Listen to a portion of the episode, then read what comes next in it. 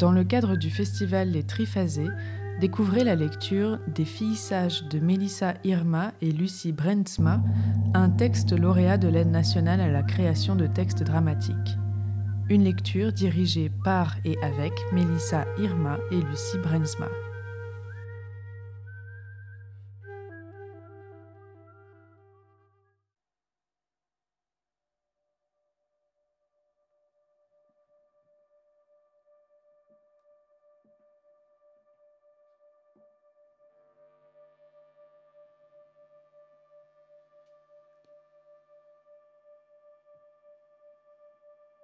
Cet endroit, elle aurait pu passer devant sans s'arrêter, sans le remarquer. Un bâtiment à la façade noircie par le temps, perdu dans une ruelle quelconque.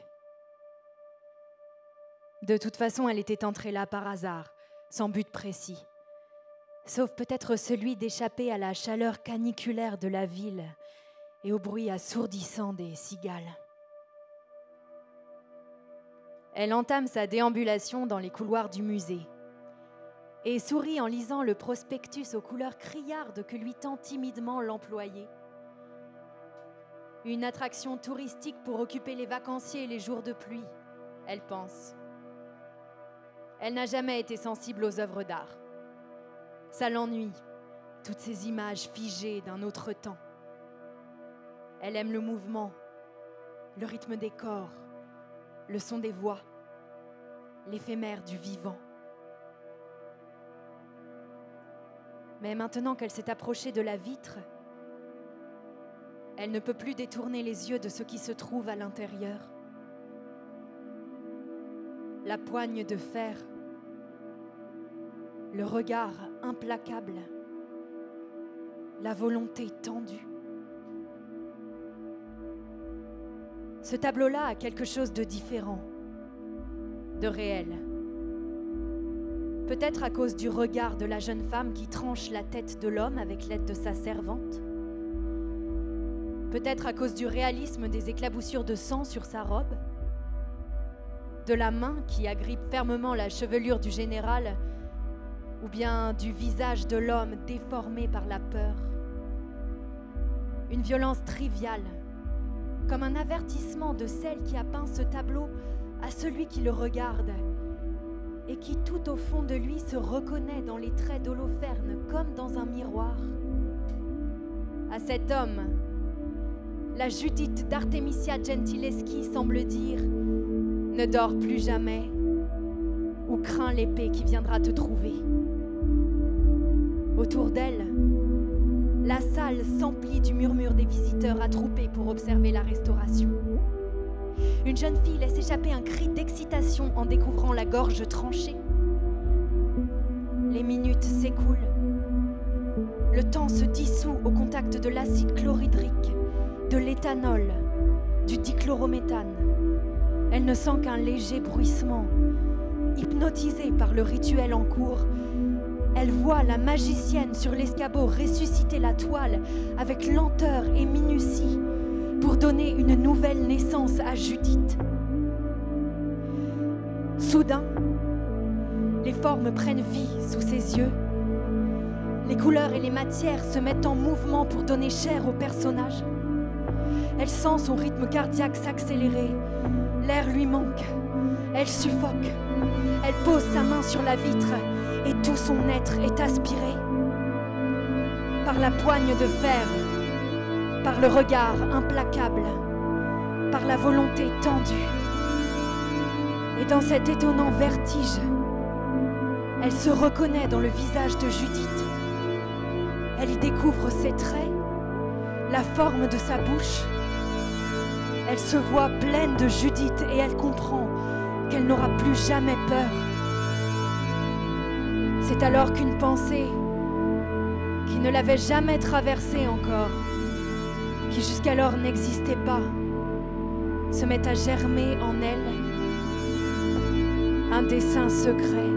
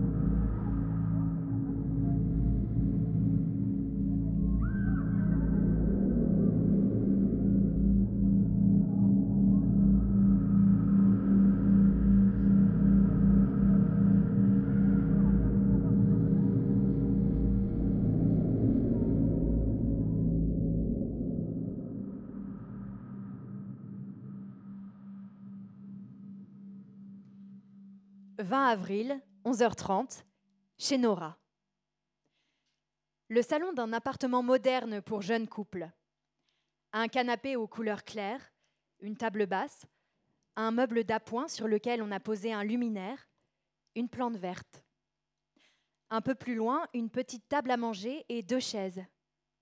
À côté, un aquarium rectangulaire décoré avec des accessoires et des plantes, dans lequel nage un beta splendens ou poisson combattant aux couleurs bleues et rouges. En fond de scène, une porte donnant sur un couloir qui permet d'accéder aux autres pièces de l'appartement. Nora se réveille en sursaut sur le canapé. C'est le matin. On entend faiblement la radio.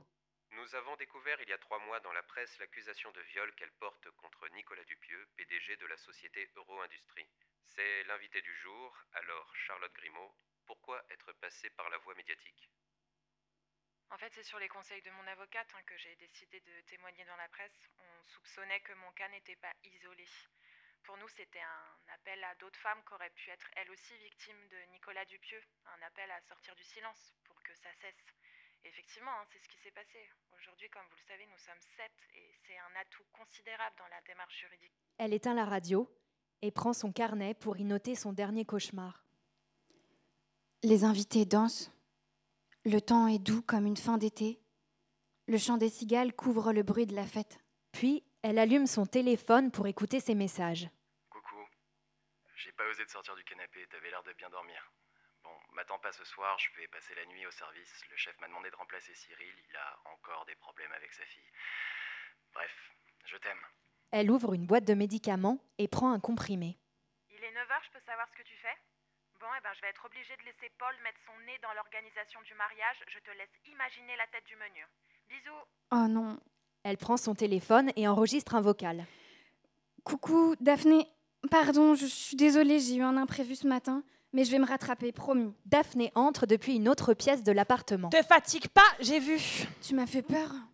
Qu'est-ce que tu fais là? Mathias m'a donné le double. D'accord. Attends, quoi? Pourquoi il t'a donné Pour les rien. clés? Je te rappelle qu'on avait rendez-vous avec le traiteur ce matin. On devait voir le plan de table aussi. Je sais. Pardon, je suis désolée. Oui, tu peux. Paul n'a pas arrêté de critiquer tous mes choix de menu. Et puis au moment où il a décidé que c'était une excellente idée de faire un thème gibier et crustacés, je me suis dit que j'allais tout annuler. T'es là depuis longtemps? Tu veux pas savoir Croissant? Non, merci. Mange. Il faut que tu sois en forme. Pour ton mariage, je sais. Ça va, j'ai le temps, c'est dans un mois. Si tu le dis. J'y crois pas, vous vous êtes associé avec Mathias pour me surveiller jusque dans mon lit, c'est ça? Mais non. Elle désigne la boîte de médicaments. Tu les as pris? Oui. T'es sûre? Oui. Ok, ok. C'est juste. C'est la campagne euh, là-bas, je te rappelle. Il n'y a pas d'hôpital à moins de 30 Mais km. t'inquiète pas, ça Et je ira. voudrais pas que tu refasses une crise d'angoisse le jour de la cérémonie. Daphné, ça va aller. Tout sera parfait. Tu crois? Oh, J'ai tellement peur que quelque chose se passe mal. Un imprévu. N'importe quoi. Bah, te connaissant, il n'y a aucun risque. Tu te rends pas compte, hein Tout peut se passer très vite. Une erreur dans la réservation des chambres. Un problème dans les livraisons des caisses de champagne. Euh, D'ailleurs, euh, Cyril n'a pas confirmé. Est-ce que tu sais s'il vient? Ça me rassurait d'avoir deux flics à mon mariage. Je sais pas. Et euh, t'as invité un pompier aussi? Oh là là, mais non, mais pas du tout, j'ai pas du tout. Oh, je le note tout de suite. Ah c'est dingue, il faut vraiment penser à tout. Ben oui, un pompier. Alors s'il pleut, on a prévu des barnums. Hideux, ça gâcherait tout le paysage. Tu te souviens comme c'est magnifique? Vaguement. C'était il y a longtemps. C'est fou. J'arrive toujours pas à croire qu'on ait pu louer ce lieu. J'y tenais tellement. Et en même temps, c'était beaucoup trop cher. Et puis, pouf, le karma. Le témoin de Paul connaît le Et propriétaire. il vous fait un prix, je sais, oui. On se rendait pas compte à l'époque, on avait tellement de chance de passer tous nos étés là-bas. Oh, D'ailleurs, avant le plan de table, il faut que je te montre ta tête à 16 ans, ça vaut le détour. Elle sort une pochette photo de son sac. Non, merci, j'ai pas très envie de voir ça. Si, si, si, tu vas voir, c'est à mourir de rire. Regarde. Oh là là Oh, l'horreur Oh, J'avais complètement oublié. Comment j'ai pu garder cette mèche aussi longtemps? Et toi, avec tes cheveux décolorés et ton piercing au nombril? Maman avait hurlé en le voyant à la piscine. Tout le monde s'était retourné sur nous, j'avais tellement honte. Je me souviens, elle avait peur que ça attire les garçons. Tu parles? Si seulement. Ah bah tiens, justement, la piscine. Avec Mathilde, la fille des voisins, vous étiez inséparables. Tu te souviens? Daphné lui tend la photo. En fait, j'ai une idée. Je me suis dit qu'on pourrait accrocher toutes nos photos d'enfance partout dans la salle de réception. Ah bon? Pourquoi? Bah, pour décorer. Ça pourrait être sympa, non? Regarde, toute notre bande de l'époque au complet, c'est le dernier été qu'on a passé là-bas. On sortait de la discothèque du coin. Mais tu vas pas accrocher ça quand même. Arrête, euh, ça fera rire tout le monde. Ah, elle est belle celle-là. C'est toi, la fête foraine. On n'arrivait plus à te décoller du stand de tir à la carabine. Le gérant a fini par t'offrir une énorme peluche pour que tu arrêtes de détruire tous ces ballons. Je vais démissionner. Quoi? Ça fait un moment que j'y pense. J'ai envie de faire autre chose, de prendre du temps pour moi. Et puis pour toi aussi. D'accord.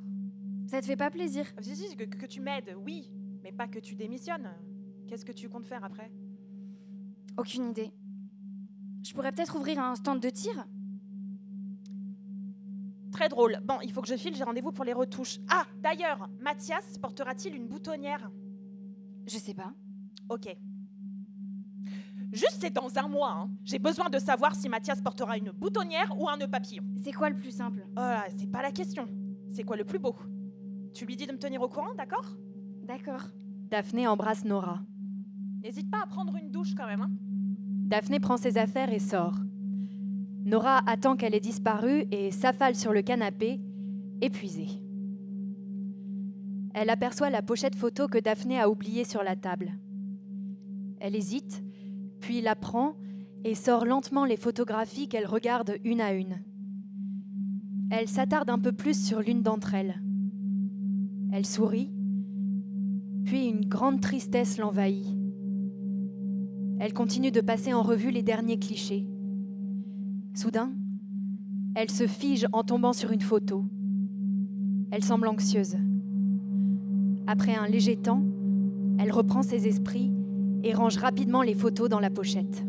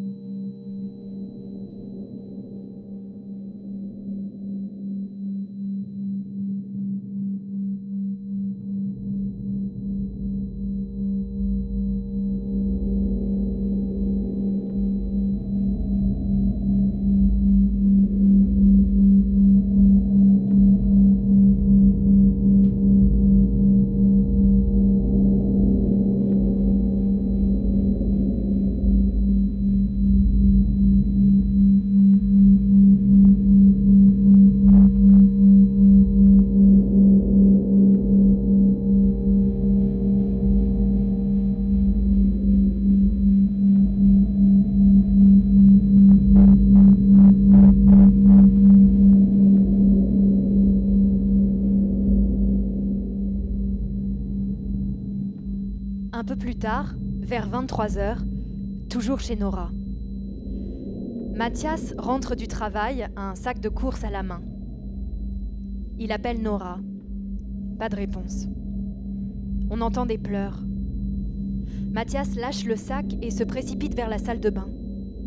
Il ressort avec Nora dans les bras. Il l'allonge sur le canapé, vide précipitamment le sac et lui donne pour l'aider à respirer. Il lui rehausse les jambes, essaie de la calmer, l'enlace. Ça va mieux?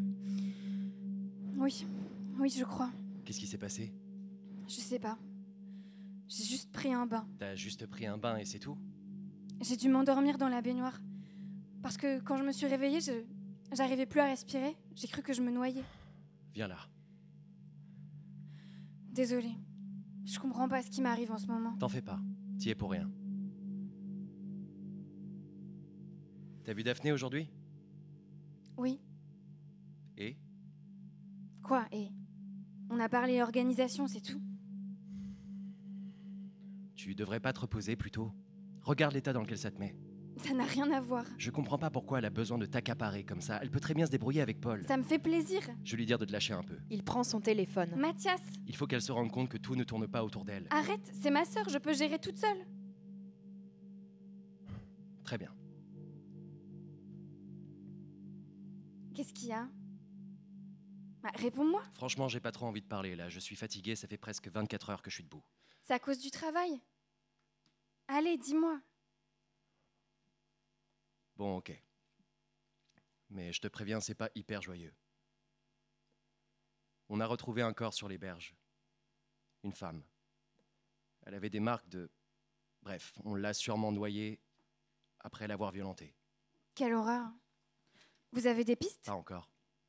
Sa disparition avait été signalée il y a trois mois, mais on n'a rien trouvé à ce moment-là. Le corps a dû être déplacé par le courant et a refait surface. Ça arrive souvent. Je te parle pas de l'état du cadavre. Évidemment, le chef m'a demandé de me taper le sale boulot. C'est moi qui ai dû appeler les proches. Ça va? Oui, oui, ça va. J'ai juste une sensation de... Ça va. T'es sûr? Elle prend son médicament. Tu vas prendre ça longtemps Mais j'ai l'impression que ça fonctionne. Puis j'ai besoin de calme, c'est tout. Mais il faut bien trouver d'où ça vient. Tu, tu vas pas prendre un traitement à vie quand même. S'il te plaît, on en a déjà parlé. Ça peut arriver à n'importe qui, n'importe quand. C'est pas si grave. T'as faim? Le portable de Mathias sonne. Merde, fais chier. Allô? Non, je viens de rentrer. Ok. Ok. Ok, j'arrive. C'est une urgence. Un homicide à l'hôtel Carrington. Je risque d'en avoir pour toute la nuit. Désolé. On dirait que tous les malades sont de sortie. Il l'embrasse et sort. Nora reste seule dans le salon. Son regard se perd dans l'aquarium. Les minutes s'écoulent. Soudain, elle prend son téléphone et cherche un contact dans son répertoire. Elle hésite longuement, puis compose le numéro.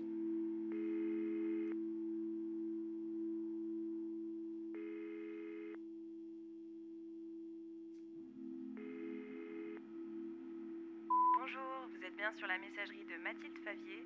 Je ne suis pas disponible pour le moment, mais vous pouvez laisser un message. Elle raccroche. On toque à la porte. Mathias? C'est toi? Pas de réponse. On toque à nouveau avec insistance. Après un temps d'hésitation, elle finit par se lever et se dirige prudemment vers la porte. Oui? Y a quelqu'un? Ben. oui?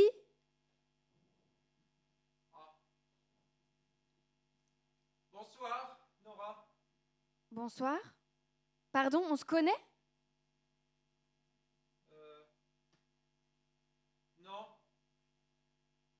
Je connais Mathias? En- Enfin, euh, je l'ai croisé. Une fois. D'accord. Je suis voisin d'en face. Excusez-moi, je ne savais pas. Elle va ouvrir la porte, il entre. Enchantée. Pardon, je suis méfiante. Vous faites bien. Silence. Étienne regarde attentivement l'aquarium. Je peux faire quelque chose pour vous? Vous pouvez arrêter de regarder votre film? Euh, J'étais pas en train de regarder un Il film. n'y a pas assez de bandes passantes disponibles. Je veux bien vous filer les codes de ma box pour vous dépanner, mais là, c'est pas possible. Le ping est trop élevé, je peux pas tester la synchronisation des actions en PvP. et- Bon, je vais aller vérifier, vous avez dû laisser un film en téléchargement. Il disparaît dans une autre pièce. Nora sort son téléphone.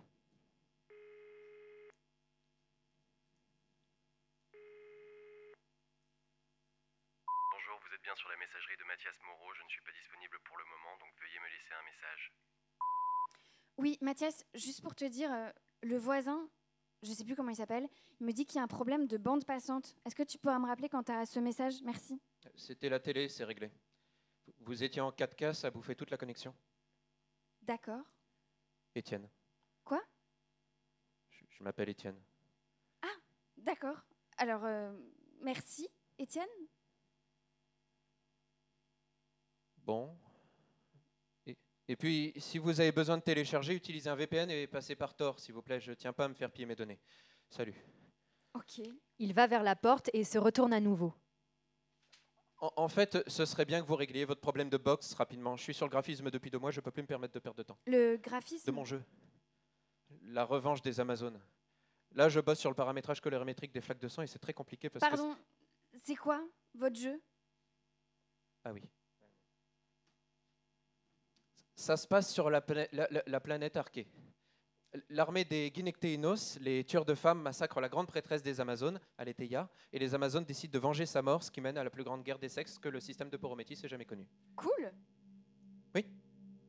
Mais c'est très compliqué parce que c'est un FPS et les Amazones tuent avec des lances et des flèches, surtout Talestris. C'est la meilleure archère que le joueur incarne dans la deuxième partie du jeu. Et pendant la bataille d'Hyperion, elle massacre tous les Guinectéinos, mais à 100 mètres de distance. Or, moi, je veux vraiment qu'on ait la sensation du, du sang qui gicle quand les flèches transpercent la tête, ou, ou- ou le cœur, ou toute autre partie sensible des soldats. Mais c'est tout petit comme ils sont loin, ça, ça me demande un vrai travail de précision.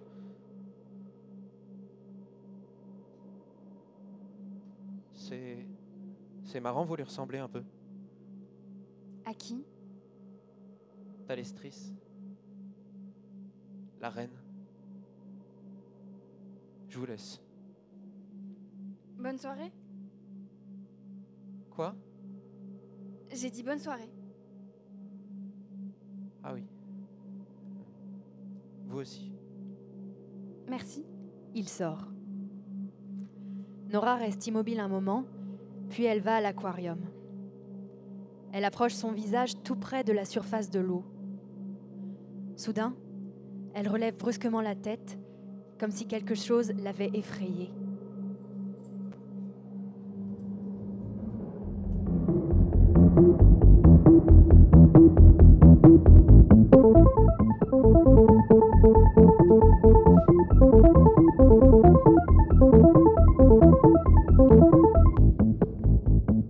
Monsieur, bonjour. Dans l'actualité de ce lundi 21 avril, un homme a été tué hier soir à l'arme blanche à Paris. Le suspect, il s'agit d'une femme, a pris la fuite après l'attaque. Le parquet a donc ouvert l'enquête. Un premier point tout de suite avec notre spécialiste police-justice. Que sait-on ce matin?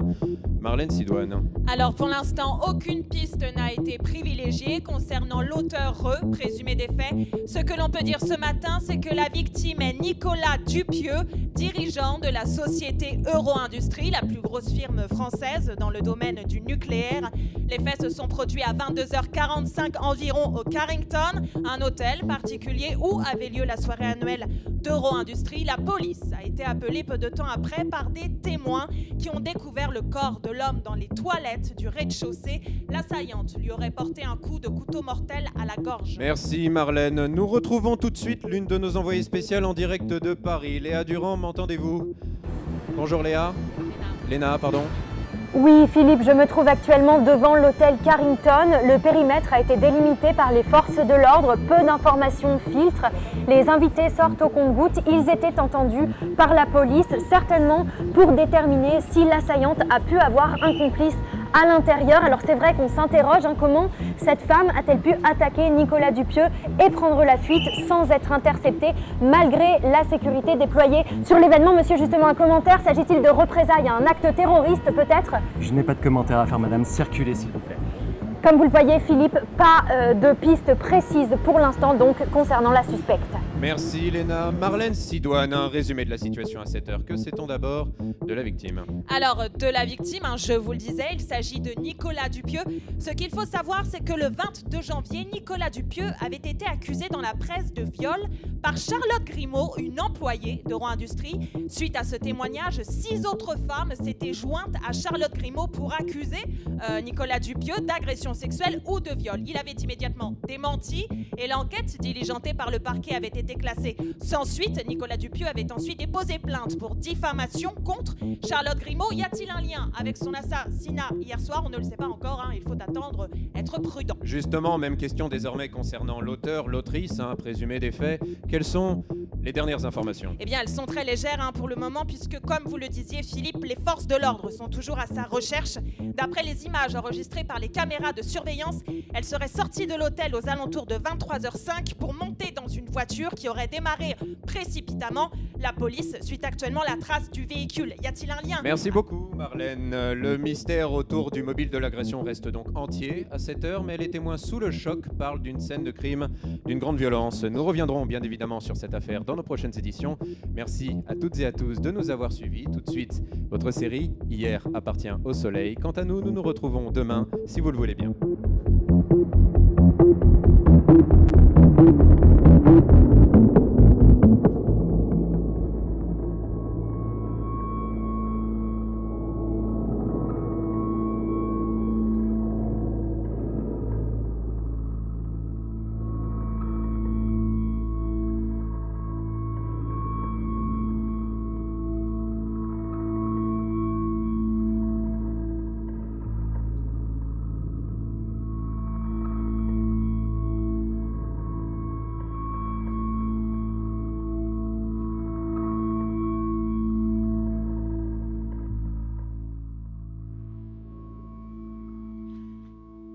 Le même jour, chez Nora. Je n'en reviens pas. Quoi? C'est fou. Tout ça ne tient à rien, personne n'est maître de son destin. De quoi tu parles? Du karma. Je te rappelle que Paul est passé à ça de la mort. Je pense tout simplement que le cosmos a décidé que son moment n'était pas venu. Tu penses? Je vois pas d'autre explication. Daphné? Oui. Ok, Paul était invité à la soirée d'Euro Industrie, mais c'est le PDG qui était visé. Donc il y a quand même peu de chances qu'un Mais employé qu'est-ce que t'en sais? Il aurait très bien pu tomber nez à nez avec la meurtrière et là, euh, adieu le mariage. Pourquoi tu penses qu'elle l'a tué? Qui ça? La meurtrière. Pourquoi elle a fait ça? Ils l'ont pas dit à la télé? Je veux dire, c'est rare une femme qui égorge un homme. Un PDG en plus. Ben, c'est pas bien compliqué à deviner. C'était sa maîtresse. N'importe quoi. Mais si Depuis des années, il lui promettait qu'il allait quitter sa femme. Et puis un jour, la légitime a tout découvert. Elle le somme de mettre immédiatement fin à cette liaison. Évidemment, Nicolas s'exécute. Folle de rage, la maîtresse décide de s'infiltrer à la soirée d'Euro Industrie et elle lui fait sa fête. Ça doit surtout être en lien avec les accusations de viol. Ah, tu crois que c'est une des employées? Faut que j'en parle à Paul. Ou alors, c'est quelqu'un qui a engagé cette femme pour l'assassiner. Quoi, tu veux dire un agent secret? Une agent secret? Secret? Mais oui, une tueuse à gages, missionnée pour, euh, par les victimes pour se venger. Mathias n'est pas au courant? Il est toujours au service. Dans Au féminin, ils disent que les serial killeuses, ça n'existe pas. Bien sûr que si. Non, je te jure, ils disent que les femmes tuent par nécessité ou par désespoir, pas par plaisir. Que c'est pas dans notre nature. Le téléphone de Daphné sonne. Oh là là, c'est le décorateur, je suis désolée, absolument que je prenne. Allô Bah oui, c'est pas trop tôt, pensez que vous étiez mort, vous aussi. oui. Oui, c'est ça. Ah, quel problème Et donc Quoi Quoi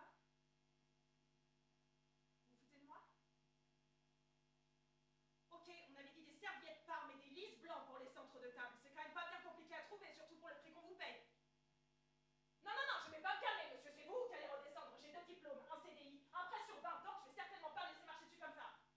Allô Allô J'ai pas la raccrocher. Oh putain, je vais le tuer. Je vais le tuer. Bon, bah, il faut que je file. hein. Il est en train de tout foutre en l'air. Ça va être un carnage. Daphné prend ses affaires et sort. Nora reste seule dans l'appartement. Elle prend son téléphone et écoute ses messages. Oui, coucou, désolé, je rentrerai pas ce soir, le chef m'a demandé de rester. On est complètement sous l'eau avec l'enquête, c'est le bordel, je. Je t'aime. Essaye de dormir. Elle pose son téléphone, hésite, le reprend et compose un numéro.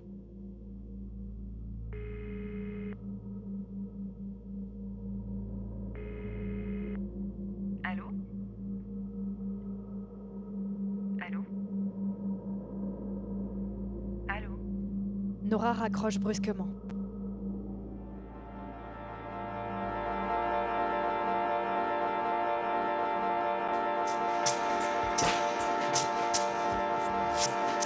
Bonsoir et bienvenue dans Au jour le jour. Ce soir, je reçois l'auteur Gaëtan Lemaître à l'occasion de la sortie de son dernier livre Le complexe de la carpe et l'actrice Emilia Klein qui nous parlera du film Les Trépidantes.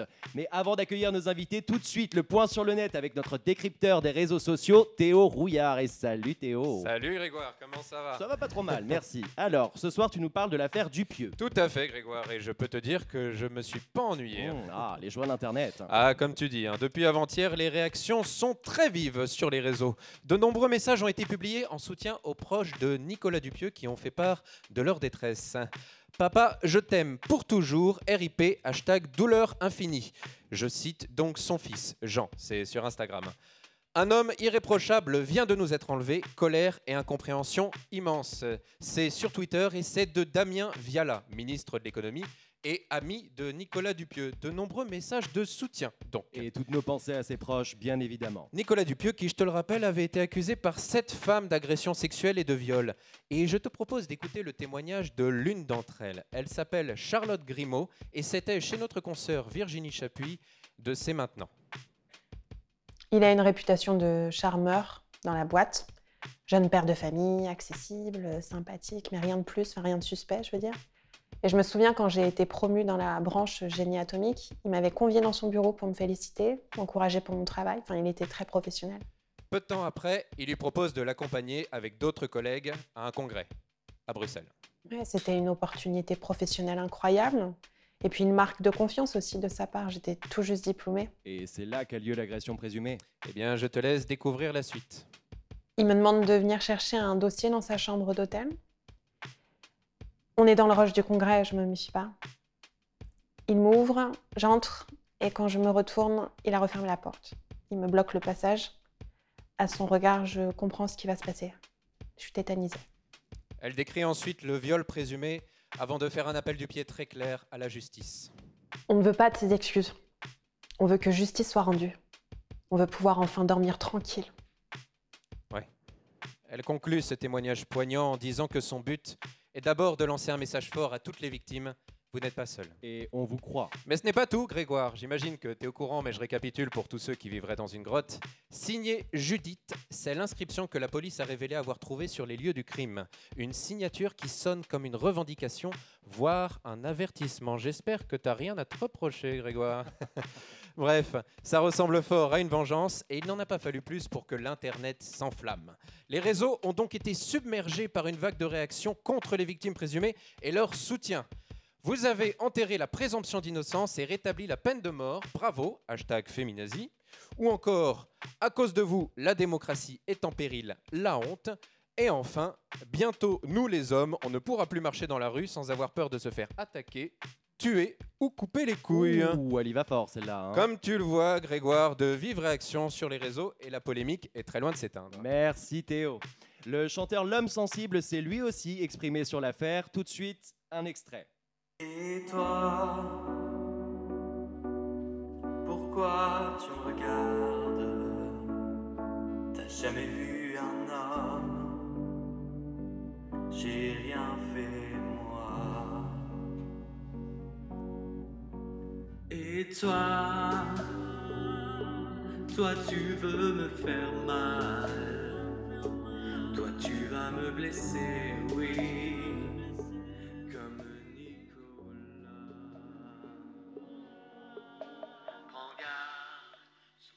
Le lendemain matin, chez Nora. Mathias est en train de préparer le petit déjeuner. Nora entre. Elle saisit son carnet pour prendre quelques notes. Pendant ce temps, on entend la radio en fond.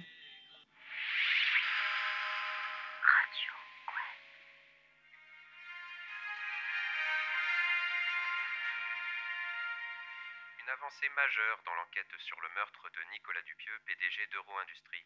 Les forces de l'ordre auditionnent de nouveau depuis hier soir les sept femmes qui avaient accusé Nicolas Dupieux d'agression sexuelle et de viol en janvier, trois mois seulement avant son assassinat. On n'exclut pas la possibilité que les deux affaires aient un lien, affirme le procureur de la République. Mathias éteint la radio. Euh, J'étais en train d'écouter là. Café? J'ai pris les croissants aussi. Ok, très bien, j'ai compris. J'ai pas envie de penser au boulot quand je suis avec toi, c'est tout. Et moi j'ai le droit de savoir ce qui se passe en ce moment? Ça va, calme-toi, j'y suis pour rien. Pourquoi tu dis ça? T'as quelque chose à te reprocher? Quoi? Mais qu'est-ce que tu racontes là? Un type a été assassiné, il faut bien enquêter. Le téléphone de Nora se met à sonner. Elle se fige en voyant le numéro qui s'affiche. Tu réponds pas? Non. Ça doit être de la pub. Le téléphone recommence à sonner. Mathias regarde Nora. Bah, décroche. Nora ne bouge pas. Mathias décroche. Allô? Ah, je sais pas, vous êtes? C'est qui Mathilde? Aucune idée. Désolé, je pense que vous faites erreur. Au revoir. Tu m'expliques? Daphné entre.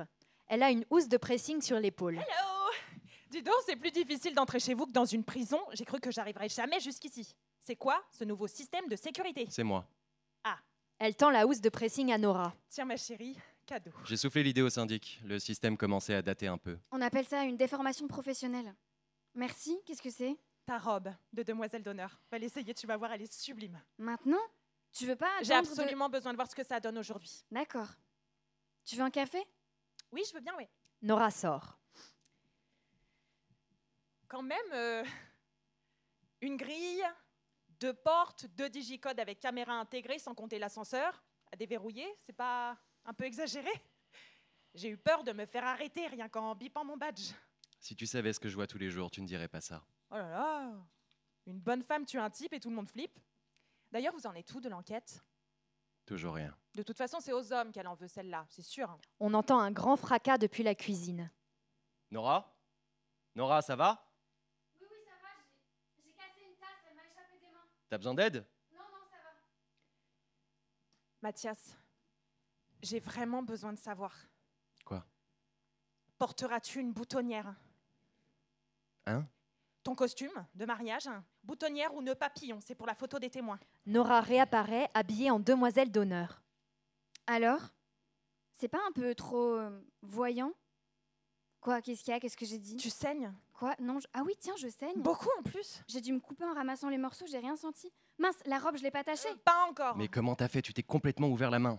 Je vais chercher des compresses. Non, laisse, c'est rien, je m'en occupe, je vais rincer ma main. Il faut mettre quelque chose sur la blessure, sinon ça va s'infecter. D'accord, je vais mettre du désinfectant. Je m'en occupe. Assieds-toi. Mathias, je peux me débrouiller toute Mais seule. non, ne bouge pas, je reviens. Je t'ai dit que je m'en Mais occupais, laisse-moi d'accord Lâche-moi maintenant Comme tu veux. Nora sort. Je devrais peut-être vous laisser. Non, reste. J'y vais de toute façon. C'est passager, elle va se ressaisir. Elle dort déjà mieux, non? C'est très fluctuant. La dernière fois, je l'ai retrouvée dans le salon à 4 heures du matin, les cheveux complètement trempés. Elle était plantée devant l'aquarium. Nora revient. Elle reste à l'entrée du salon pour les écouter. Je lui ai parlé, mais elle ne m'entendait pas. C'est là que je me suis rendu compte qu'elle était endormie. Et puis, elle s'est mise à trembler, elle a éclaté en sanglots. Je savais pas quoi faire. Je l'ai prise dans mes bras et j'ai été la recoucher dans la chambre. J'aurais peut-être pas dû lui demander de m'aider pour les préparatifs. Ah bon? Tu penses? Tu devrais pas déjà être au service? Si, si, t'as raison, j'y vais. À ce soir? Salut Daphné. Il sort. Nora? Qu'est-ce que tu penses de la robe? Elle te va très bien, tu vas être magnifique. Nora, est-ce que Tant ça... mieux. Je suis fatiguée. Je veux bien me reposer maintenant. Nora part dans la chambre et laisse Daphné seule dans le salon. Daphné s'approche de l'aquarium et regarde le poisson. Tu comprends quelque chose, toi? Et la robe, je peux la récupérer? C'est pas grave, je passerai la chercher plus tard. Elle sort.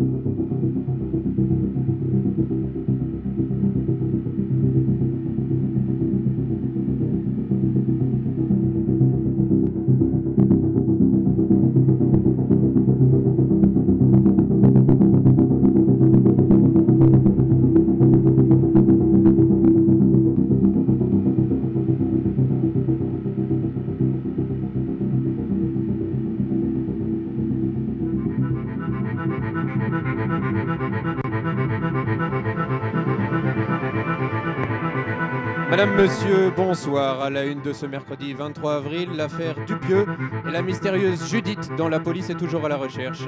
Les sept femmes qui avaient accusé Nicolas Dupieux d'agression sexuelle et de viol sont sorties aujourd'hui du commissariat où elles étaient entendues comme témoins. Notre envoyé spécial sur place, Léna Durand. Oui, Philippe, je me trouve actuellement à proximité du commissariat où les victimes présumées de Nicolas Dupieux étaient entendues par la police. Alors j'aperçois justement Charlotte Grimaud, ancienne employée d'Euro Industrie. Charlotte Grimaud, une déclaration ce soir? Je n'ai rien à voir là-dedans, j'aimerais qu'on me laisse tranquille maintenant. Mais vous avez accusé Nicolas Dupieux de viol dans la presse. Pourquoi ne pas avoir porté plainte? Écoutez, je suis fatiguée, d'accord? Est-ce que vous pensez que votre accusation ait pu inciter cette jeune femme à passer à l'acte? Vraiment Vous venez vraiment de me poser cette question Est-ce que vous connaissiez la meurtrière? Non, je la connaissais pas. Est-ce que vous pensez qu'il a eu ce qu'il méritait? Écoutez, j'ai rien fait, moi c'est pas moi qui l'ai tué, alors maintenant laissez-moi tranquille. Comme vous le voyez, Philippe, l'ambiance est tendue à la sortie du commissariat.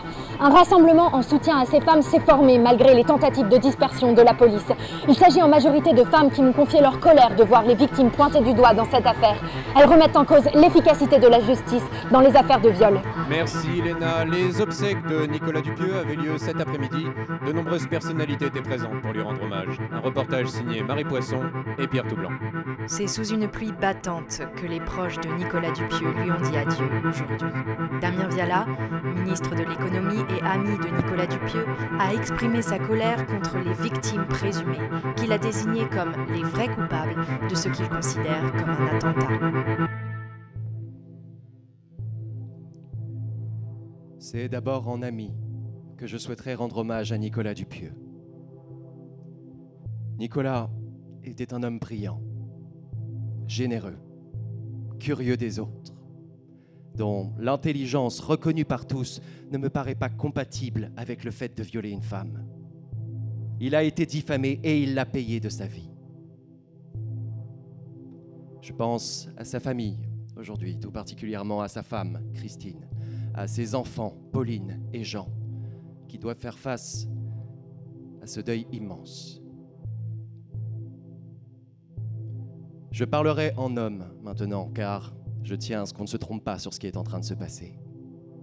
Il y a dans ce pays une certaine mouvance qui se dit féministe, qui s'autoproclame gardienne de la morale et qui s'érige en juge absolu du tribunal populaire qu'elle contribue à établir. Pour Nicolas Dupieux, la sentence a été irrévocable.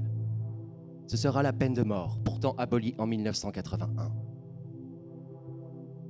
Mes amis, nous revoici à l'époque obscurantiste des chasses aux sorcières. Les temps sont durs pour les hommes. Les temps sont durs pour la démocratie.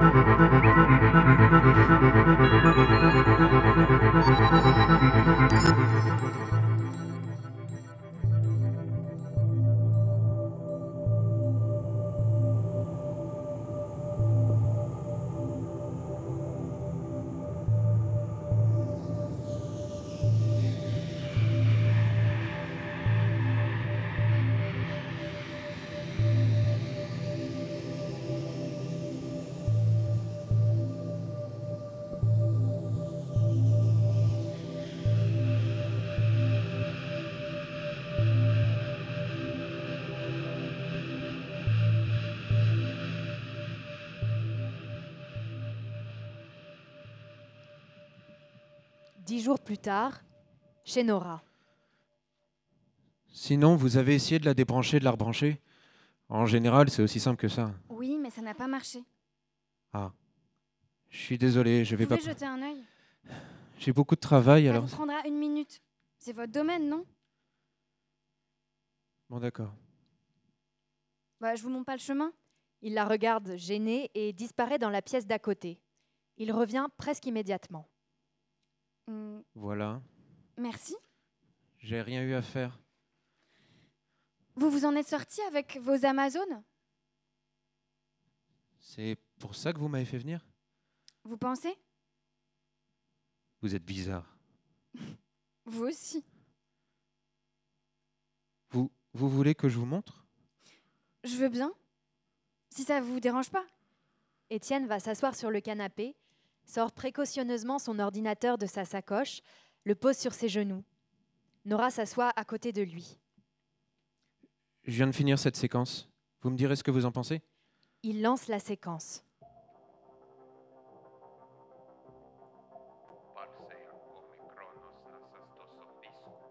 Euh, mais euh, c'est vous qui...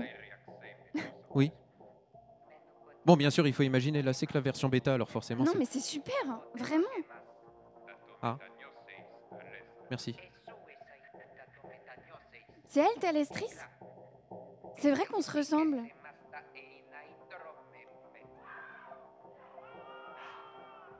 C'est quoi ça? C'est le rituel des Amazones. Le Dunamidor.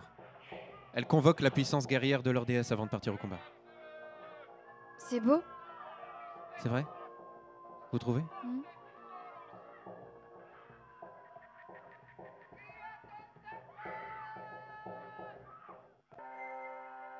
Bah, Pourquoi ça s'arrête? Parce qu'elles ont gagné. Et, et qu'est-ce qui se passe ensuite? Ensuite, c'est à vous de décider. Là, vous voyez, vous incarnez Talestris, la chef. Et en face, agenouillé dans les poussières, c'est le chef de l'armée des Guinectéinos. Vous pouvez soit le faire prisonnier et l'emmener devant le tribunal des Amazones, soit le réduire directement en esclavage. Et si je le tue moi-même, maintenant? Vous pouvez. Ce sera la déroute de l'armée Guinectéinos et les Amazones auront un petit moment de répit, mais le jeu vous réservera un nouveau chef qui viendra de nouveau troubler la paix. Mais on a gagné pourtant. Vous avez gagné une bataille. Vous n'avez pas gagné la guerre. C'est sans fin, alors? C'est ça. Disons que c'est le combat qui est important, pas l'issue. Bon, et puis c'est aussi l'algorithme qui décide. hein. Mais qu'est-ce que je fais, moi, maintenant?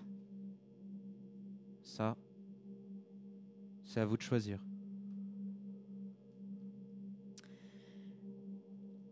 Je vous ai pas fait venir ici pour vos Amazones. Comment ça? Vous êtes bien une sorte de hacker, non? En entendant ce mot, Étienne relève la tête et la regarde, suspicieux. Après un long moment, il sourit, amusé, et replonge dans son ordinateur. On peut dire ça, oui. Je cherche une adresse. Vous pourriez m'aider? Vous avez un nom? Avant que j'ai le temps de dire oui, tu sais pas ce qui s'est passé chez le caviste? Bonjour, Étienne, mon voisin. Étienne? Il est venu m'aider à réparer la box. Bon, j'y vais, j'ai du travail. Bonne cérémonie. Merci. D'ici combien de temps? Deux semaines. Entendu. Il sort. Je sais ce qu'il y a dans deux semaines. Quoi? N'en dis pas plus, j'adore les surprises. Comment ça s'est passé avec le caviste? Mal. Ah bon? Paul a détesté la dégustation. Il a décliné toutes les propositions du sommelier à tel point que le pauvre homme est parti en claquant la porte. Je te laisse imaginer la journée que j'ai passée. Daphné? Il faut que je te dise. Qu'est-ce qu'il y a? Pardon. Pardon, je sais pas ce que j'ai. Ça va? Ouh, Ça va, Ouh, ça va, ça va, tout va bien, je vais très bien, je suis juste un peu fatiguée, c'est tout. C'est à cause du De caviste toute façon, quand il a une idée en tête, il est inarrêtable, c'est impossible de lui faire entendre raison. Le caviste? Comme quand il a décidé que j'étais la femme de sa vie. Trois ans à me courir après, à essayer de me séduire par tous les moyens. Et ça a marché, regarde-moi, j'ai abdiqué. Il m'a eu à l'usure. Qu'est-ce que tu veux? C'est leur instinct. Certains hommes aiment la conquête. Et nous, qu'est-ce qu'on peut y faire? Rien. Voilà, c'est comme ça. Ça sert à rien de lutter. Dans l'aquarium, la surface de l'eau s'est mise à briller. Intriguée, Nora se lève et s'en approche doucement. On entend des voix de femmes, des chants, des cris, des souffles mêlés au son de percussions corporelles. L'aquarium brille de plus en plus fort. Daphné? T'as vu? Daphné, regarde Nora se retourne vers le canapé, mais Daphné a disparu. À sa place, une Amazone en armure est là, dans l'appartement. Elle désigne l'aquarium à Nora. Nora regarde la surface brillante. Doucement, elle plonge une main dans l'eau, puis l'autre. Elle cherche quelque chose. Elle plonge ses bras plus profondément encore. Cela semble presque douloureux. Après un long moment, elle ressort les bras de l'aquarium. Dans sa main, elle tient un couteau.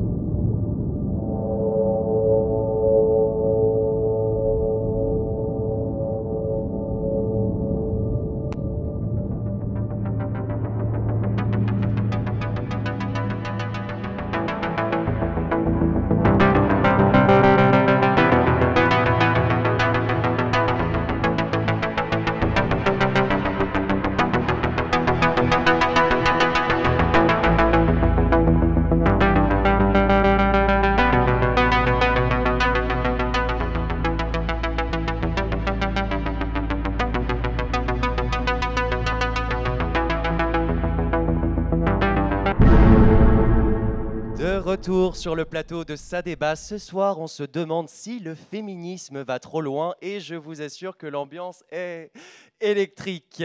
Nous attendons vos réactions sur le live de l'émission. Guillaume Lefebvre, Guillaume, je vois que vous discutez avec Noémie Bouvier.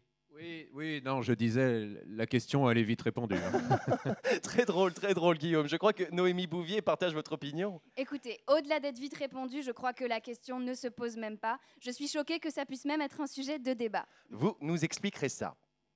Tag, habitation saccagée, intimidation.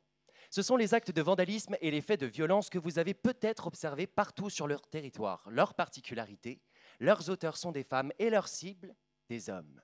Et puis, il y a ces inscriptions que l'on retrouve partout, signées Judith, sinistres échos de la fameuse signature laissée lors du meurtre de Nicolas Dupieux. Il semblerait que l'heure de la vengeance est sonnée pour ces femmes qui se détournent de la justice pour condamner elles-mêmes leurs agresseurs. Alors, Noémie Bouvier, je vous pose la question, est-ce que cette violence est l'étape d'après MeToo? Peut-on dire que la nouvelle vague du féminisme a conduit à cet embrasement? Pour moi, c'est évident. Le féminisme a établi un nouveau tribunal populaire et c'est la porte ouverte à toutes les dérives. Je rappelle quand même que euh, ces femmes se revendiquent d'un meurtre. On parle ici d'un homme qui a été sauvagement assassiné au nom d'une pseudo-culpabilité qu'on n'a même pas pris le temps de vérifier. Et quand bien même, quand bien même il serait coupable. Donc visiblement, les féministes sont pour le rétablissement de la peine de mort et sans jugement. Ça ressemble à s'y méprendre à une certaine période, et je n'ai pas peur de le dire, c'est la terreur. Oui. tout. Vous confondez tout. oui. Non, Vous c'est c'est la terreur féministe, les faits sont là. Le féminisme est tombé peu à peu dans une victimisation systématique des femmes et ne vit que d'une seule chose désormais, c'est la criminalisation des hommes. Comme si tous les hommes étaient des meurtriers, des violeurs, d'affreuses ivrognes qui adoraient battre leurs femmes. Oui, je suis d'accord. Not, not all men, c'est ce que vous voulez dire. Oui, exactement. Et, et à cause de féministes bien pensantes comme vous, Chloé Lafont, les femmes estiment qu'elles peuvent se faire justice elles-mêmes pour pallier le manque d'efficacité de la justice dans les affaires de viol. Et c'est vrai qu'à ce niveau-là, le système judiciaire est inefficace. Pardon, Charlène Colombani, secrétaire d'État chargée de l'égalité femmes-hommes. Merci. Oui, enfin, nous avons quand même œuvré ces trois dernières années au gouvernement à corriger cela. C'est vrai qu'il y a seulement 1% des violeurs qui sont en prison aujourd'hui dans ce pays. Oui, mais le gouvernement s'est fixé pour objectif que la justice puisse passer pour toutes les femmes et qu'elle n'ait justement pas ce sentiment euh, d'impunité vis-à-vis des violences sexuelles. C'est la voie démocratique la plus humaine. Tout à fait. Et c'est pourquoi le la gouvernement... question, c'est, et vous vous doutez que c'est une question rhétorique, est-ce que parce que ce système judiciaire est inefficace, Oui, enfin, plus ou moins. on doit le remplacer par un tribunal public et par le lynchage C'est scandaleux. Est-ce que je dois vous rappeler qu'on parle ici d'un cas isolé? Si je ne m'abuse, on n'a pas constaté de vagues de meurtres commis par des femmes contre leurs agresseurs. Ah, parce que c'est une bonne nouvelle, ça, pour vous. Alors, ce n'est Non, pas ce que j'ai dit, je pense que Guillaume savoir Lefebvre. Guillaume Lefebvre, Oui, oui, merci. Je, je pense qu'il faut parler de responsabilité morale ici. Parce qu'on peut le dire, les féministes sont responsables de ce déchaînement de violence. Certaines féministes ont continué comme si de rien n'était à dénoncer la perpétuation, voire l'aggravation de la domination masculine. Ces mauvaises joueuses d'un nouveau type n'ont pas reconnu leur victoire. Et c'est ce qui m'indigne aujourd'hui parce qu'on voit où ce poison victimaire nous a Mais menés. votre raisonnement est tellement fallacieux, c'est à vous rendre malade. Vous retournez le problème.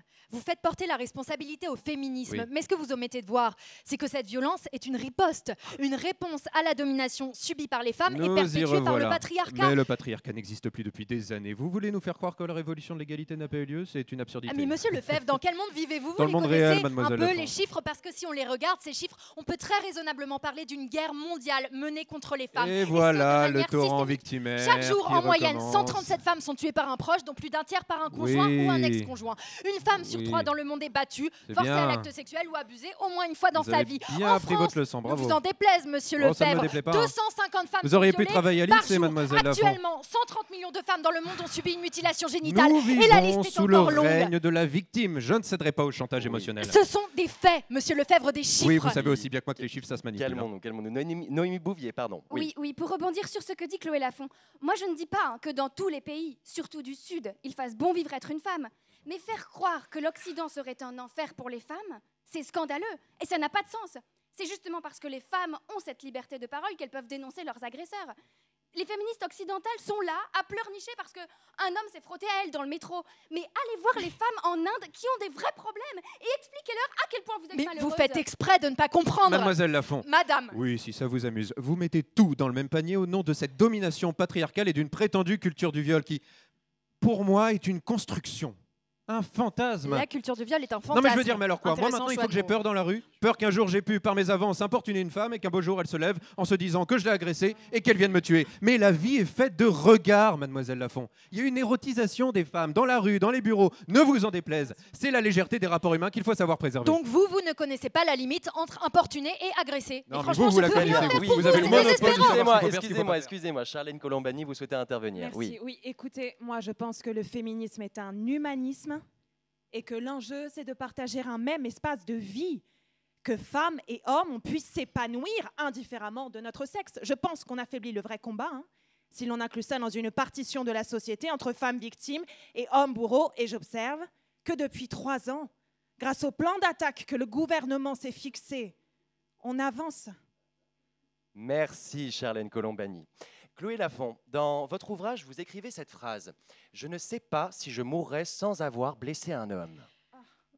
Elle est, mais elle est terrible, cette phrase. Vous n'avez pas l'air violente. déjà, vous êtes dans le combat par la parole, drôle et acide, et pourtant vous écrivez quand même Je ne sais pas si je mourrais sans avoir blessé un homme. La vraie question, ce n'est pas de savoir si le féminisme va trop loin. Non, la vraie question, c'est comment se fait-il que les femmes aient subi autant de violences pendant aussi longtemps sans riposter?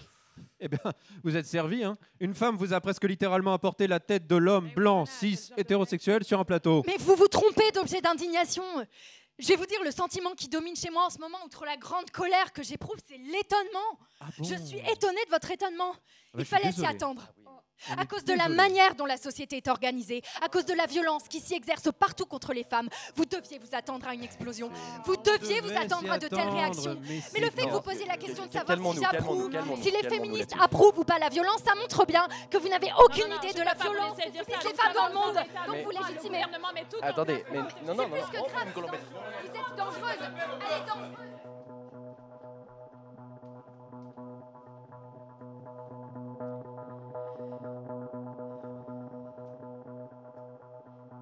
Je ne vais pas passer par quatre chemins.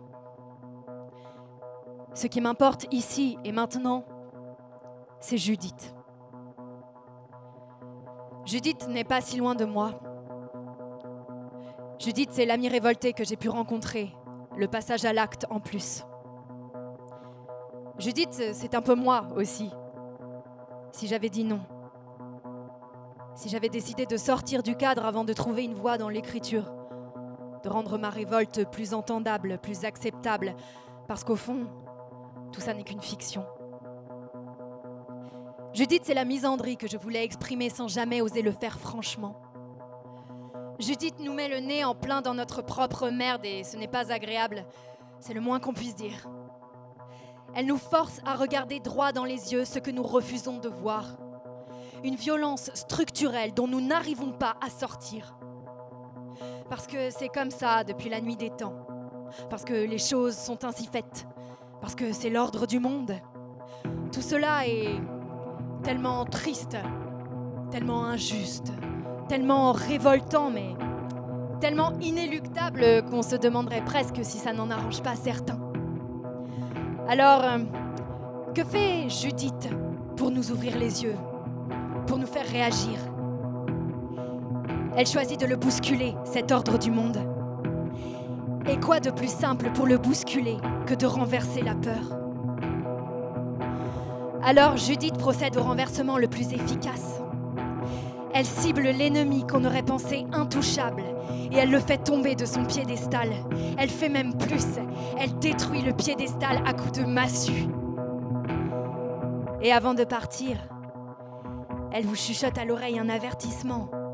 Cette femme qui rôde chaque nuit dans la ville, cette tueuse d'hommes en liberté qui connaît vos noms, vos adresses.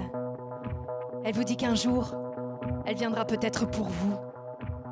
Elle vous dit de la craindre, de nous craindre, nous qui connaissons vos noms, vos adresses, nous les Judith en puissance. Elle vous dit que le temps des filles sages est révolu et elle demande à qui le tour? Ça fait peur.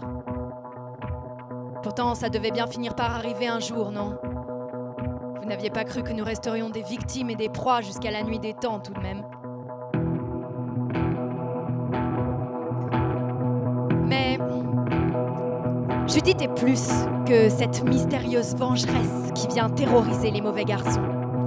Judith, c'est celle qui a endossé pour nous la responsabilité d'un rite de libération. Celui qui renverse l'ordre du monde soi-disant inéluctable. Le remède, c'est le poison. Judith a endossé le crime pour nous libérer, pour nous permettre d'écrire un nouveau commencement. L'acte sanguinaire qu'elle a commis n'est pas un geste brutal et irréfléchi, bien au contraire. C'est un acte politique dans toute sa chair. C'est une poussée de vie créatrice et cathartique, un pas de côté pour une vraie culture, une vraie civilisation, une société où les porcs, où les persécuteurs n'agiront plus en toute impunité. Une société où la violence ne sera plus exercée et vécue par les mêmes. Une société où nous n'aurons plus peur. De son nom, Judith signe le début d'une nouvelle ère. Et le premier jour de l'an Judith commence par un meurtre. Ce que je vais dire maintenant va probablement m'attirer plein d'emmerdes. De toute façon, ce ne sera pas la première fois. Moi, la merde, ça ne me dérange pas. J'ai l'habitude d'y plonger les mains. Alors voilà. J'ai le sentiment qu'enfin, ce qui devait être fait est accompli. Je suis soulagée que Judith l'ait enfin achevé. Ce persécuteur, ce mal ennemi, j'en suis même apaisée. Parce que maintenant, je vais enfin pouvoir dormir tranquille.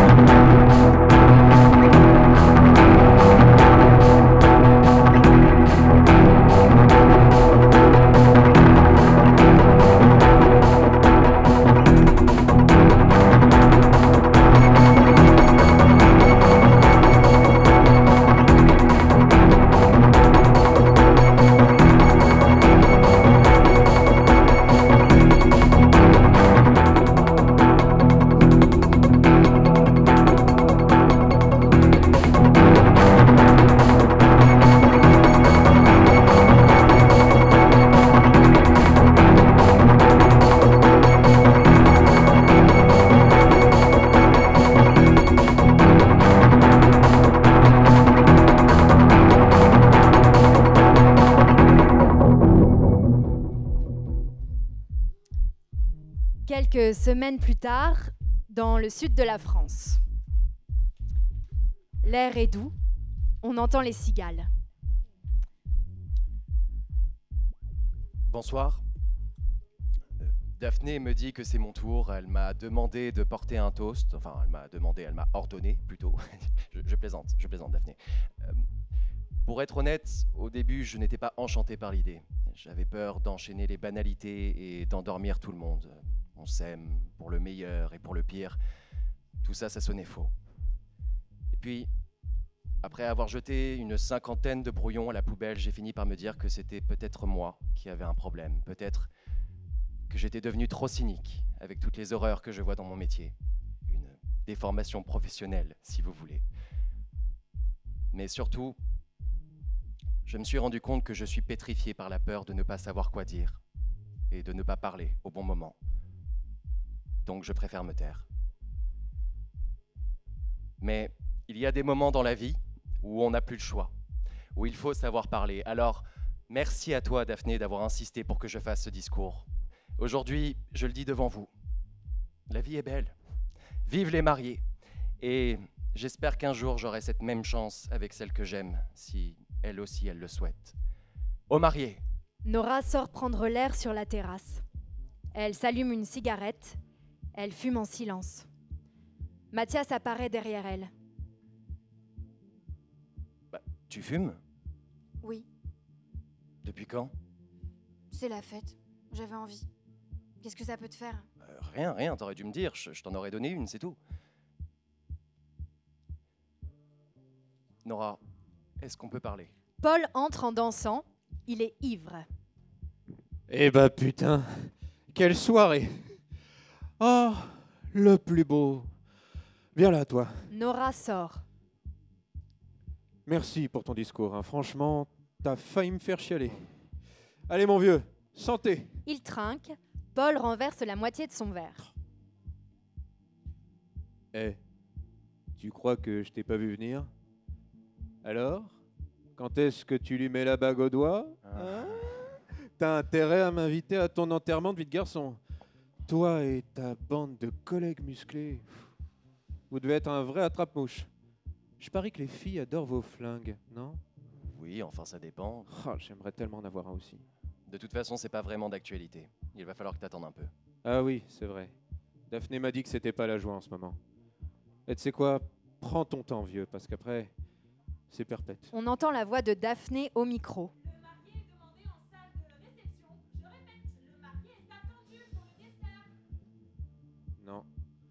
Faut vraiment pas se précipiter. Faut être sûr de faire le bon choix. Bon, après, c'est comme en bourse, hein, ça reste un pari. C'est pour ça que c'est important de faire un bon screening du marché pour identifier les pépites et pas sauter sur n'importe quoi, tu vois ce que je veux dire? Ah, le benchmarking, il n'y a que ça de vrai. Et puis ensuite, mon gars, bah, faut se lancer, quoi. Don't blow the deal. Faut pas laisser dormir l'argent. Si t'attends trop, tu risques de louper le coche. Par contre, fais gaffe aux valeurs toxiques. Dès que tu sens que ça s'écroule, t'hésites pas. hein. Tu te pars. Et entre nous, si je peux te donner un conseil, dans ces cas-là, faut avoir placé ses pions au préalable. Ne jamais mettre tous ses œufs dans le même panier. Oui, j'ai compris, oui. Qu'est-ce que tu veux? Faut être paré à toute éventualité. hein. C'est le marché qui veut ça. C'est comme ça que ça marche aujourd'hui. Même si ça plaît pas à tout le monde. Parce que c'est facile de donner des leçons. Mais quand tout va s'écrouler, comment ils vont faire? Qui va avoir les moyens de rebondir? Sûrement pas ces, ces connards d'idéalistes. Alors que moi, je vais remonter la pente, tu vois. Et j'en ai rien à foutre de ce qu'ils disent dans mon dos. Moi, je suis un mec bien. Je fais de mon mieux. Je, je respecte les gens, je respecte les femmes. Et je permettrai pas qu'on m'accuse de quoi que ce soit. Daphné au micro.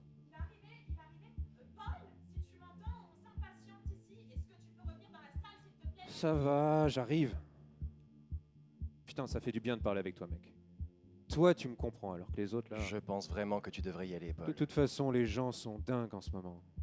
Les femmes, surtout, je sais pas ce qui leur prend, mais c'est n'importe quoi, elles sont complètement folles. T'as vu ce qui se passe? Les Judith? Enfin, c'est pas à toi que je vais l'apprendre, t'as dû voir de ces trucs. T'as réussi à en choper quelques-unes? Je suis pas censé en parler. Et non, pour l'instant, on n'a arrêté personne. Daphné entre en trombe. Elle est dans tous ses états. Paul mais qu'est-ce que tu fais là? Ça fait une heure que je te cherche, on est censé couper la pièce montée ensemble. Tout le monde t'attend là. Oui, oui, bon, ça va, j'arrive. Non mais je rêve. Quoi? Qu'est-ce qu'il y a encore? Mais c'est quand même incroyable ça, tu fais aucun effort, t'as même pas touché au plat de résistance. Oh, c'est tu- pas de ma faute si c'était dégueulasse. Qui a choisi ça aussi? Mais c'est nous Ah. C'est nous On a choisi ensemble Tu m'emmerdes, Paul Tu m'emmerdes J'en peux plus de toi, d'accord? Elle sort, furieuse. Voilà. Qu'est-ce que je disais? Bon, je ferais peut-être bien d'y aller. Je pense, oui. En sortant, Paul croise Nora. Daphné t'attend, Paul. Oui, ça va, j'y vais. Crazy girl. Il sort. Eh ben, ça promet. Qu'est-ce qu'il y a? Rien. Je. Tu m'en veux toujours Je sais pas. C'était personnel ce qu'il y avait dans ce carnet, Mathias. C'était à moi, c'est tout. Je te jure que je voulais pas. Enfin, j'en avais pas l'intention. Tu l'as laissé ouvert sur la table, j'ai pas pu m'empêcher Tu de me l'as penser- déjà dit. Je sais. Je voulais juste te dire que je suis désolé. J'ai réagi n'importe comment. Ça m'a fait peur. Je me doutais pas. On entend des bruits et des cris depuis la salle de réception. J'ai rien à me reprocher, moi, c'est clair Alors arrêtez de Je reviens, ne bouge pas. Il sort. Paul, Daphné et Mathias apparaissent en fond de scène. Mathias maintient Paul qui veut en découdre. Travaille où je veux, connard? J'ai rien à me reprocher, moi. Calme-toi! Qu'ils aillent se faire foutre en industrie. Et vous tous, allez vous faire foutre. Bon, maintenant ça suffit. Tu arrêtes ça tout de suite. J'en peux plus de toi. J'en peux plus, je me barre. Débrouillez-vous sans moi. Attends, attends, attends, Daphné, tu vas vraiment partir là? Oui. Non, je... Je vais prendre l'air, d'accord? J'ai besoin de calme. Elle sort. Paul la suit en courant. Daphné, reviens ici Putain, mais quelle merde ce type. Mais qu'elle le quitte à la fin. T'as raison, j'ai jamais pu me le voir. Moi non plus. Imagine s'ils font des enfants. Paul repasse en se tenant la joue. Tout est sous contrôle. Elle arrive. Il sort. J'arrive pas à croire qu'elle veuille passer sa vie avec. Parfois, c'est plus simple de ne pas voir les choses comme elles sont. C'est vrai. Tu. Tu viens danser? Vas-y, je te rejoins. Je vais voir si Daphné a besoin de moi. D'accord. Au fait, t'es très beau ce soir. Il sort. Nora attend quelques secondes, puis elle va chercher un sac à dos caché dans un coin de la pièce. Elle semble tendue. Elle vérifie le contenu du sac tout en regardant vers la porte pour s'assurer que personne n'entre. Elle enfile une veste, met son sac à dos et se dirige vers la sortie quand elle tombe nez à nez avec Daphné. J'ai tué une cigale. Quoi? J'étais sous l'arbre. Il y en avait plein. Enfin, je sais pas combien il y en avait, c'était assourdissant. Et là, j'en ai vu une sur le rocher. Elle me fixait. On aurait dit qu'elle se moquait de moi. Je l'ai écrasée avec mon pied.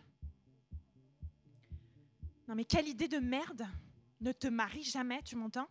Pas besoin de me convaincre, hein, tu sais. C'est quoi ça? Tu pars? C'est pour ta surprise. Heureusement que t'es là. Viens, on s'en va. Quoi, maintenant? Bah oui, pourquoi pas, ma voiture est garée juste devant. Tu veux t'enfuir comme dans les films? Oui, allez, viens, mais il faut partir tout de suite avant qu'il remarque quelque chose. Je vais chercher mes clés.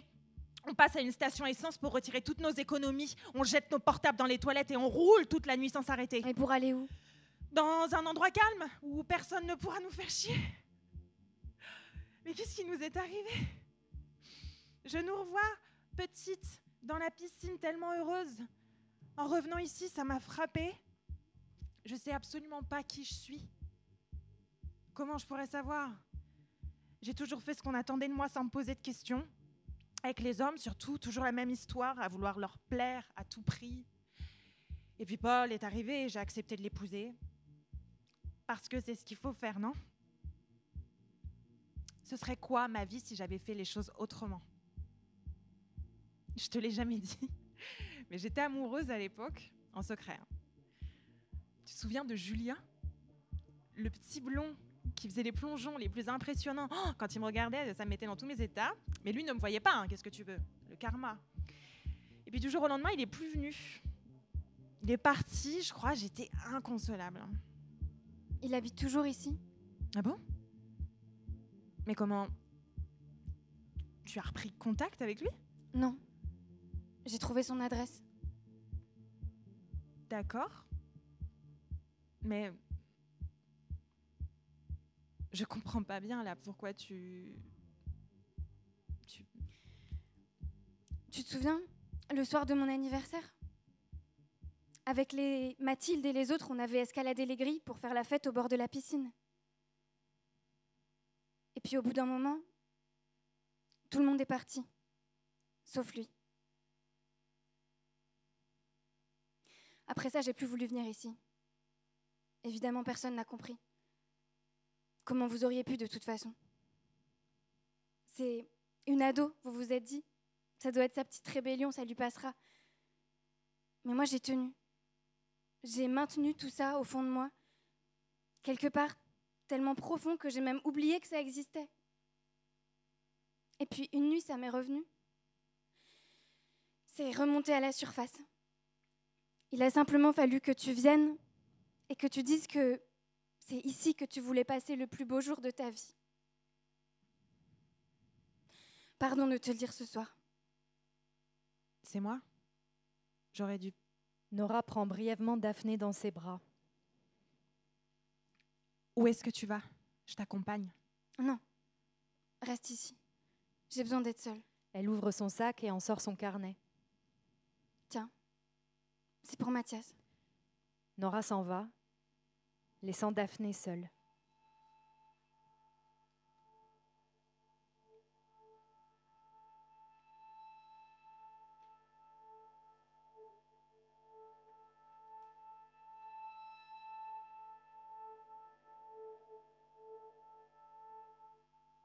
Ce soir-là, dans ta tête, tout est brouillé par la nuit d'avant. Il y a comme un trou noir, quelque part, là, dans ton cerveau. Une partie manquante que tu n'arrives pas à reconstituer. Tu te sens vide. Vide de sidération et de honte. Tu viens d'avoir 16 ans et tu voudrais disparaître. Mathilde est là qui te regarde sans savoir quoi faire. Elle marche à tes côtés, tenue par le silence. Tu n'es pas allé à la piscine aujourd'hui, prétextant une fatigue passagère. Avec le temps, tu recommenceras à te baigner, mais toujours avec une certaine appréhension. La musique de la fête foraine te semble assourdissante. Le gérant du stand vous alpague. Allez, allez les filles, qui veut tenter sa chance? C'est pas parce que vous êtes des nanas que vous pouvez pas tirer. Toi Ou ta copine toute sage derrière Tiens, sois pas timide. Sans trop de conviction, tu prends la carabine. Ça ne t'a jamais vraiment fait envie. Les armes. L'homme t'explique comment la manier. Il met ses bras autour de toi pour corriger ta posture et lève le fusil à la bonne hauteur. Tu tressailles. Tu ne veux plus qu'on te touche. Mais tu restes silencieuse et tu te concentres sur ta cible. Trois ballons de couleur qui dansent dans une cage en métal. À mesure que tu fixes le ballon rose derrière les barreaux, le bruit de la fête foraine devient plus sourd. Tu inspires, presque imperceptiblement. Et dans ce temps suspendu, rempli du vide laissé en toi, dans cette seconde qui à elle seule contient une portion de nuit enfouie dans ton cerveau,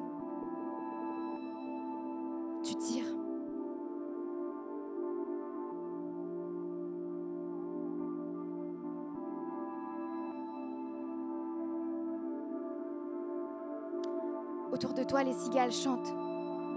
L'air est doux, comme une fin d'été. À travers la nuit, tu as dévalé le chemin de terre qui longe la falaise. Tu as traversé la pinède aux senteurs familières. Tu as escaladé les grilles qui clôturent le bassin de la piscine. Et tu observes maintenant ce territoire d'enfance étrangement inchangé, peuplé par les fantômes du passé. Bord de l'eau, tu vois ta sœur dans le maillot de bain turquoise que tu jalousais. Ton père qui te soulève dans les airs et te pose sur ses épaules. Tu vois les regards complices qu'il échange avec ta mère lorsqu'elle étale la crème solaire sur vos joues de petite fille. Quelques années plus tard, tu vois Mathilde, la peau dorée par le soleil, plongée dans la lecture de son magazine. Tu vois les autres s'installer joyeusement près de vous, une glace dans chaque main. Tu vois le regard de Julien se poser longuement sur toi, bien après avoir soufflé tes bougies.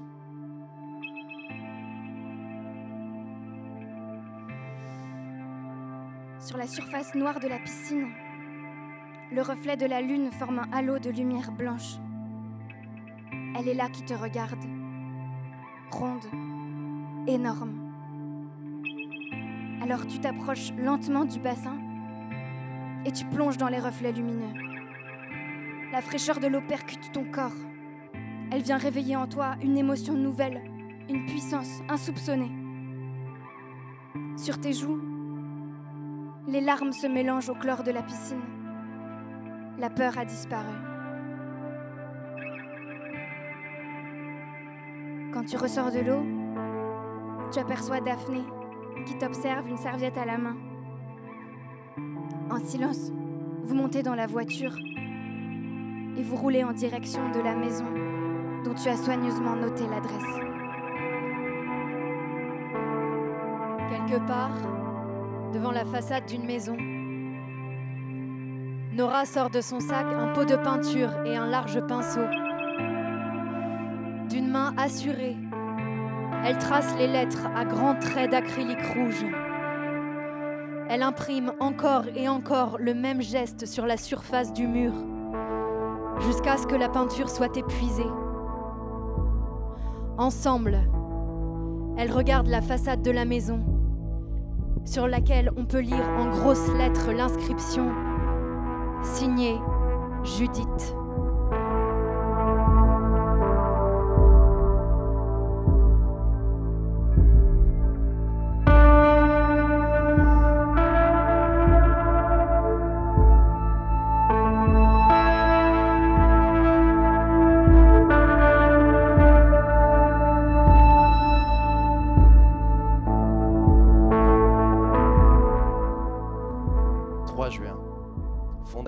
Teresa Conti, quelque part dans le sud de la France. Une salle d'exposition dont l'un des murs est une vitre transparente qui donne sur un atelier de restauration d'œuvres d'art. Elle permet aux visiteurs d'observer en direct la restauration du tableau d'Artemisia Gentileschi sur le point d'être achevé. Nora est assise sur un banc, face à la vitre. Elle regarde la restauratrice d'art travailler. Au bout d'un moment, cette dernière pose ses instruments, prend son sac et sort.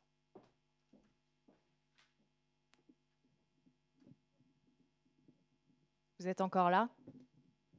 Vous savez que le musée ferme dans 10 minutes? Pardon? Enfin, j'imagine que vous connaissez les horaires d'ouverture par cœur maintenant Tous les jours, de 10h à 19h30, sauf le mardi. Je suis désolée si je vous ai dérangé, je ne pensais pas que vous m'aviez remarqué. Ne vous inquiétez pas, la vitre est faite pour ça. Et puis ça fait un an que je vis là-dedans, alors. Quoi? Je travaille sur ce tableau depuis un an, donc j'ai l'habitude qu'on me regarde. Ah. Vous n'avez pas lu la brochure? Euh. Non. La vitrine, c'est pour que les visiteurs aient la chance d'assister en direct à la restauration du mystérieux tableau retrouvé d'Artemisia Gentileschi, le troisième volet de Judith décapitant Holoferne. Une idée du nouveau directeur. Et ça marche, on n'a jamais eu autant de monde.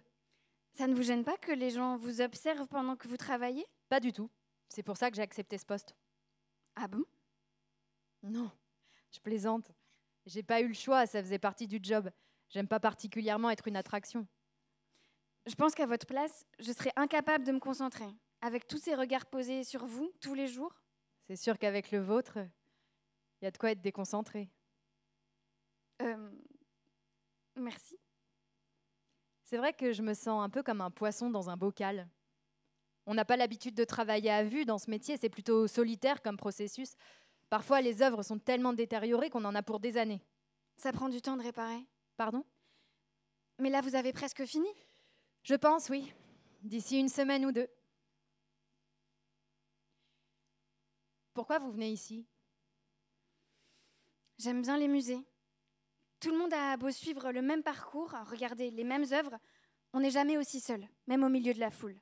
C'est vrai que c'est calme ici. Et puis, on va pas se mentir, on n'est pas le Louvre non plus. Je trouve ça fascinant.